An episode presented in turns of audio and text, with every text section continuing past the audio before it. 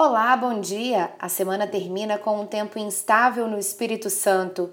Pode chover a qualquer momento, sendo que com maior intensidade na região norte. Pela manhã pode ventar forte de sudoeste-sul, virando para sudeste-leste a partir da tarde. Rajadas de até 65 km por hora podem acontecer. As ondas ficam com até um metro de altura com ondulação de sudeste. Não deixe de acompanhar a programação da TV Vitória para saber mais sobre o tempo aqui no estado. Até amanhã!